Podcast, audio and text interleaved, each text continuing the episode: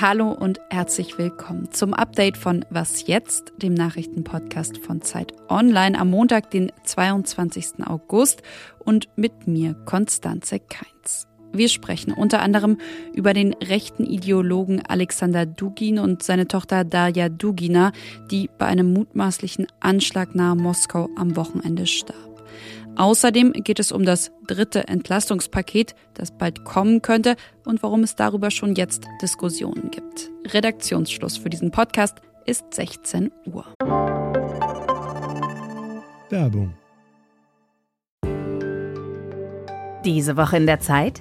Die Bücher des Frühlings. 16 Seiten blühende Fantasie. Von gefährlichen Liebschaften, einer Flucht auf dem Mississippi und magische Erzählkunst. Das Literaturspezial zur Buchmesse in Leipzig. Die Zeit, Deutschlands größte Wochenzeitung. Jetzt am Kiosk oder direkt bestellen unter zeit.de/slash bestellen. Am Samstagabend da explodierte in der Nähe von Moskau eine Autobombe. Darja Dugina starb. Es gibt aber noch viele offene Fragen zu dem Fall. Was klar ist, ist, dass die 29-jährige Dugina eine vehemente Befürworterin des russischen Angriffskriegs gegen die Ukraine war. Und sie war die Tochter von Alexander Dugin, einem sehr einflussreichen rechtsnationalen Ideologen. Wer hinter dem Anschlag steckt, das ist noch unklar. Russland beschuldigt die Ukraine, die weist die Anschuldigungen zurück. Und nun ist auch ein Video aufgetaucht, in dem sich eine russische Partisanengruppe zu dem Anschlag bekennt. Ja, und immer wieder, da heißt es seit Samstag in den Medien auch, der Anschlag, der sollte vermutlich nicht Dugina, sondern ihren Vater treffen. Über den Fall, diesen Mann und seine Tochter, möchte ich mit Alice Botha, außenpolitische Korrespondentin der Zeit, sprechen. Hallo Alice. Hallo Konstanze. Ja, wer ist Alexander Dugin? Alexander Dugin ist ein Philosoph und ein Professor und er gilt als Begründer einer eurasischen Bewegung. Das ist eine Ideologie, die ähm, teilweise als neofaschistisch eingeschätzt wird. Sie zeichnet sich dadurch aus, dass man sozusagen ein Eurasien hat, das sich als eine Art Kontrast zur westlichen Zivilisation sieht. Dazu gehört eben auch, dass die Ukraine als ein eigenständiger Staat nicht existieren darf. Dugin hat beste Verbindungen zu Neurechten in ganz Europa. Er saugt ihre Ideologien förmlich auf. Die Frage ist immer, wie einflussreich ist er wirklich? Er wurde immer wieder auch hier in den Medien als Putins Hirn, als Putins Chefideologe bezeichnet. Er selbst sagt, er kenne Putin nicht persönlich er habe keinen Einfluss auf ihn. Und wahrscheinlich ist das sogar eine sehr realistische Einschätzung, denn diese Ideen sind zwar nicht freischwebend, aber ihn sich als eine Art Einfluss darauf vorzustellen, fällt mir sehr schwer. Was weiß man denn über seine Tochter, Darja Dugina, die 29-Jährige, die jetzt vermutlich ermordet wurde? Seine Tochter, Darja Dugina oder Platonova, wie sie eigentlich heißt, kommt ganz nach dem Vater. Sie vertritt die gleiche Ideologie wie ihr Vater.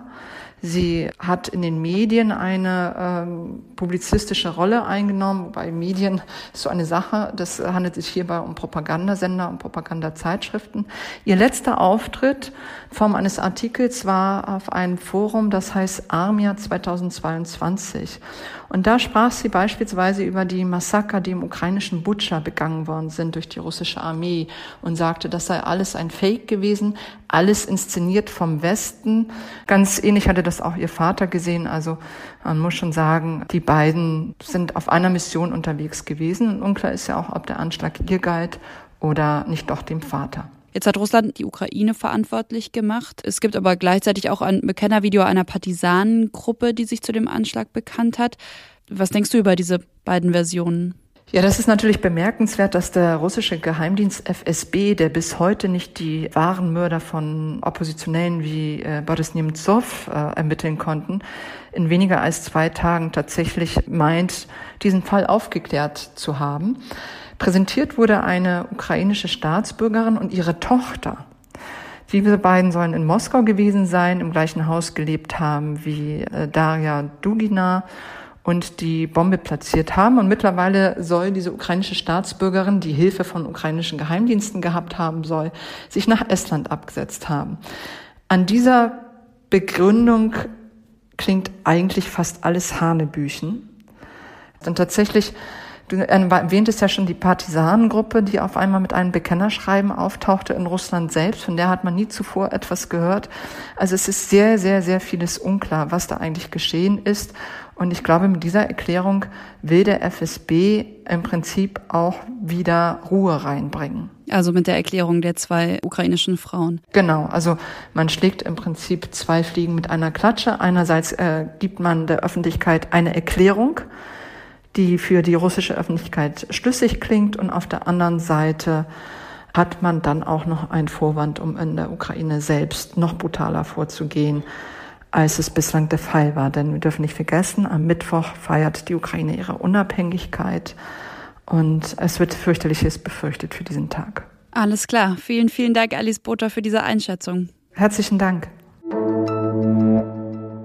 Bundeskanzler Olaf Scholz hat für die kommende Woche ein neues Entlastungspaket angekündigt. Wie es genau aussehen soll, das würde man noch vertrauensvoll in der Regierung besprechen. So hat er es gesagt.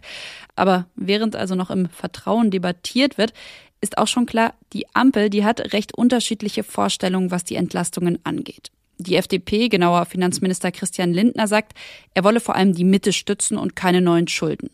Wirtschaftsminister Robert Habeck von den Grünen hingegen, der sagt, ihm gehe es um Geringverdiener und Mittelverdiener. Das hat er heute Morgen auch nochmal im Morgenmagazin von ARD und ZDF betont. Der allerstärkste und erste Grund ist, dass wir den demokratischen Grundkonsens halten müssen, indem wir einen sozialen Ausgleich schaffen. Und das heißt für mich, dass diejenigen, die weniger verdienen, stärker unterstützt werden als diejenigen, die viel verdienen. Und der SPD, der geht es unter anderem um gezielte Unterstützungsmaßnahmen, zum Beispiel für Rentnerinnen und Rentner das geplante Entlastungspaket, das wäre das dritte.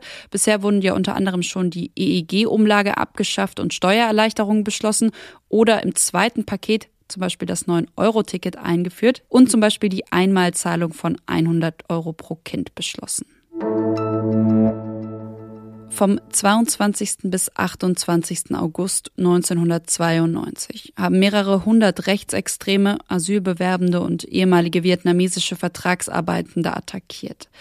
In dem Rostocker Stadtteil Lichtenhagen, da entluden sich drei Tage lang Wut und Hass eines rechtsextremen Mobs. Heute vor genau 30 Jahren versammelte sich dieser Mob vor dem sogenannten Sonnenblumenhaus, einer zentralen Aufnahmestelle für Asylbewerber des Landes Mecklenburg-Vorpommern und rund 200 Gewalttäter warfen damals Steine auf das Gebäude. Fensterscheiben, die gingen zu Bruch und ja, am nächsten Tag dann flogen die ersten Brandsätze.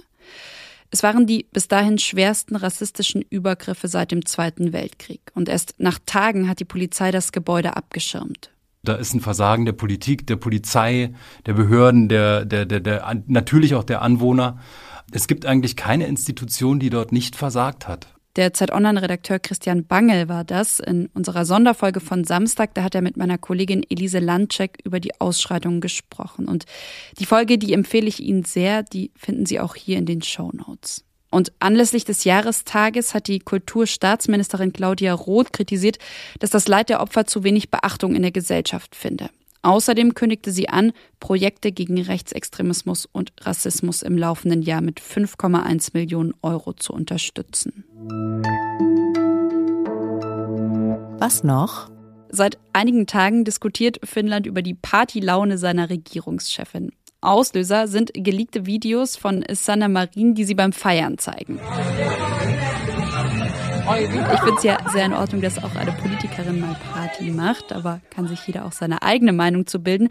Was aber meiner Meinung nach immer geht, Frauen, die Frauen supporten. Und das haben dieses Wochenende ziemlich viele Finninnen getan. Unter dem Hashtag Solidarity with Sanna haben sie Videos von sich beim Feiern auf TikTok, auf Instagram und Co. geteilt und ihre Premierministerin markiert.